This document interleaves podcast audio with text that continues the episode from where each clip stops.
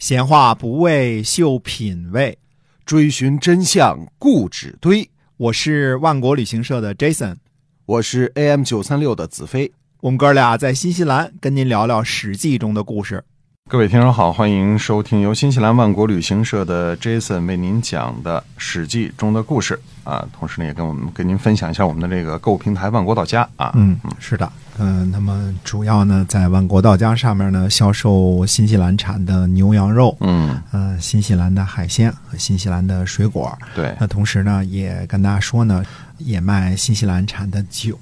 啊哎，和这个嗯、新西兰产的奶粉。对啊，这都是非常受欢迎的一些个产品。嗯，新西兰产的酒呢，我们给大家推荐的特别推荐的一种叫长相思的一款酒、哎啊，英文叫 Sauvignon Blanc。嗯，呃，这个酒呢是新西兰的名产啊，白这个葡萄酒是吧？对，嗯嗯呃力压澳洲的 Sauvignon Blanc 这种葡萄在新西兰种的是最成功的。对，啊，那么酿出酒来呢，有非常浓厚的青草气息。因嗯为中国人呢多喝红葡萄酒啊，少喝嗯白葡萄酒。其实白葡萄酒呢，呃，也非常好喝。是嗯啊、特别是这个是入门级的，价格呢通常都非常的便宜，叫嗯 Sauvignon Blanc 啊，味道非常好。呃，强烈跟大家推荐这款酒。嗯，可以试一试。我们接着还是讲《史记》中的故事啊。好，嗯，我们从本期节目开始呢，探讨一下秦朝迅速灭亡的原因啊。我们第一个要说的是呢，嗯呃，人口问题。呃嗯现代学者普遍估算啊，战国末期，也就是秦始皇统一中国的公元前二百二十一年左右呢，嗯中国的人口总数在两千五百万到三千万之间。嗯而到了秦王的公元前二百零七年呢，中国的总人口数目呢达到了三千一百万到四千五百万之间。嗯啊统计数据呢出入如此之大呢，跟当时的人口统计的方式不够科学，以及秦朝版图的扩充较快有关啊。你比如说，当时有户口的统计，对吧？嗯一个户呢是按照五口人平均来算，还是七口人平均来算，这个出入就很大。对，对吧？嗯，呃，再有呢，就是我们大家都知道啊，呃，北打匈奴，南打百越，是吧？这个版图的扩张呢，也是非常的迅速啊，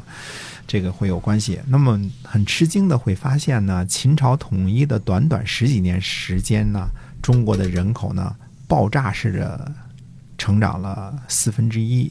至三分之一。哦，因为没有了这个诸侯间的战争，所以人口自然增长肯定迅速哈。哎，否则打一场大的战役，类似长平之战这样啊，嗯损失几十万，那几十万呢，只是四十万，只是赵国方面的损失，那秦军方面的损失，按照杀敌一千，自损八百来算的话呢，也不是小的数目。嗯没错，那很可能加上平民的伤亡，这一场战役打下来，可能一百万人就没了。烟消云散了啊。嗯这样情况下，人口是很难增长的。对对，嗯，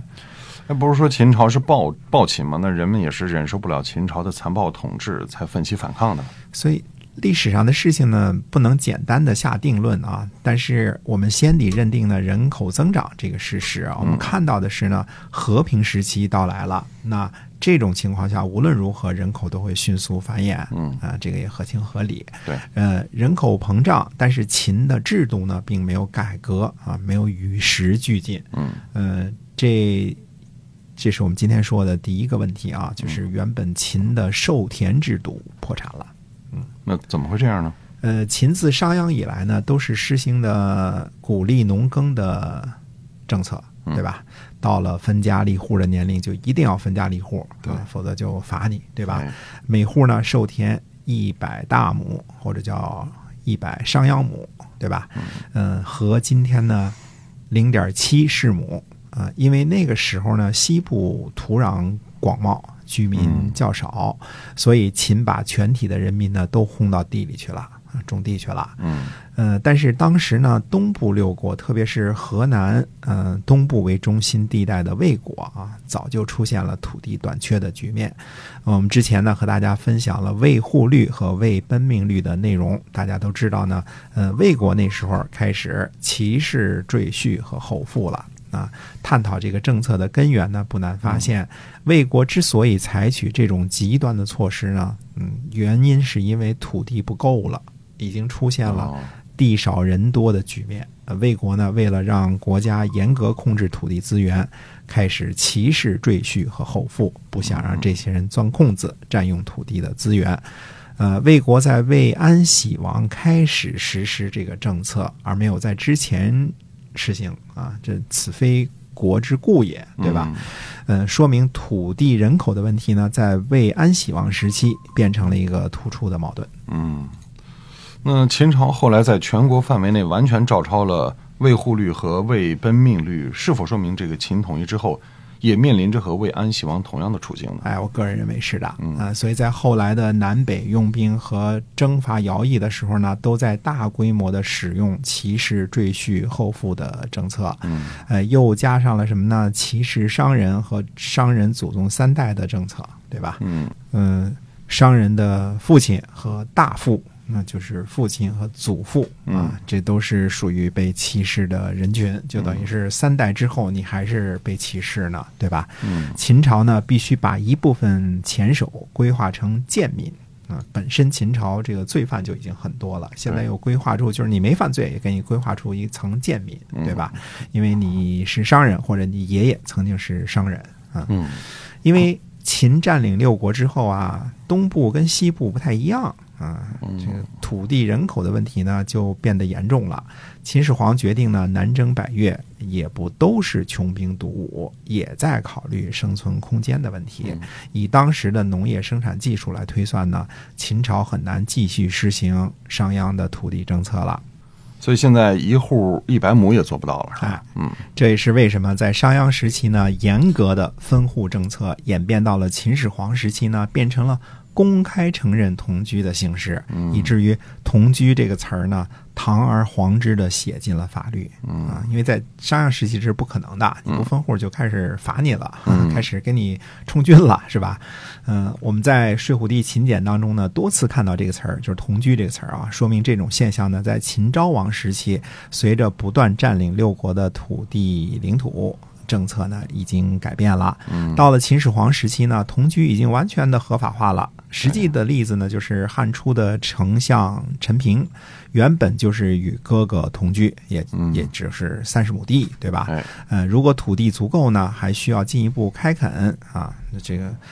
陈平与哥哥呢，应该分户，每家各一百亩，对吧？嗯嗯嗯，另外一个事儿呢，就是观察一下千陵县的情况呢，也会发现每户平均的授田呢只有三十多亩，对吧？三十四亩大约是。嗯那其中呢，还包括有爵位的土地大户。嗯，就说平民呢，可能只有二十亩啊，甚至嗯多少左右，对吧？嗯到了秦末的时候呢，如果一般的农户呢占有授田三十亩，就相当于差不多周至的百亩的规模，嗯呃，可能已经要烧高香了。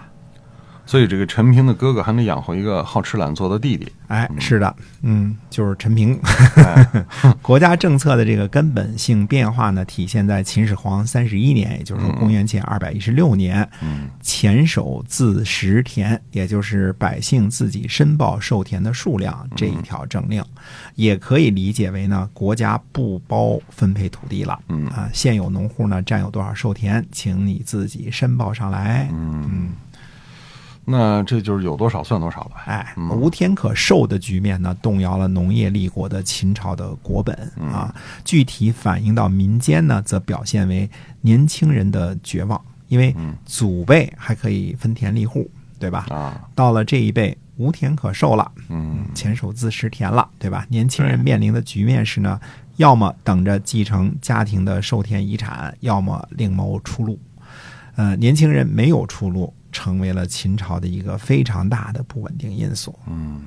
所以陈胜吴广起义之后呢，各地起来造反的多是少年，是啊吧？哎，也是最绝望的一代人。他们大多生于呢秦末统一战争期间，呃，自记事儿以来呢，从未经历过战争，但是突然发现呢，也没了前途了。嗯啊他们的父母呢正值壮年，呃，距离退休年龄呢还早，自然也没有把家产直接交给他们的这种可能性。所以这些青少年呢，实际上是变成了无产者，他们只能帮助父母耕田养家啊，但是自己呢却无望分得授田，啊、授田是最大的财产嘛，对对吧？无产者才最有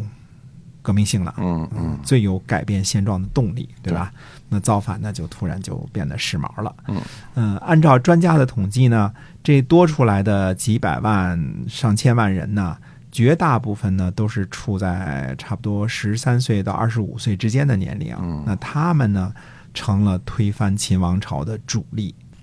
很不幸呢，也成为了随之而来的楚汉战争的主力。所以这战争使人口下降的主要原因是吧？哎，呃，据估计呢，楚汉战争后呢，汉初开国时，中国的人口总数锐减到了一千五百万到一千八百万。好家伙，嗯也就是说呢，相持四年的楚汉战争消耗了中国三分之一到二分之一的人口。嗯真够惨烈的啊！为什么这战争会消耗这么多的生命呢？呃，战争消耗的人口呢，最主要的是死于攻城和野战的杀伤啊。嗯嗯战国中期以来呢，中国的战场上经常见到的是大规模军团会战啊，动辄，呃，每方十万、二十万参加，对吧？嗯嗯嗯、杀伤和践踏的死亡人数呢众多，别以为冷兵器时代这个造成的死亡人数就会少，啊，对吧？其次呢是伤员和俘虏啊、很多人呢。会被虐杀，我们经常看到杀降的情况，比如白起杀降四十万，对吧？嗯、项羽也是杀了二十万，对吧？嗯啊，例如伤残人士呢失去劳动能力啊，这个也是间接伤害。嗯嗯，士兵呢上战场导致土地荒芜，无法生产足够的粮食啊对，以及呢因为参战人数众多，无法保证稳定的农耕生活，嗯呃，导致呢新生儿数量下降等等。再加上战争时期呢，无辜死于战火的平民百姓呢更是不计其数，嗯所以四年的时间呢，就足以让人口呢遭受巨大的损失嗯啊。嗯、历史上呢，形容这种情况呢，往往就是用一句话叫“十室九空啊，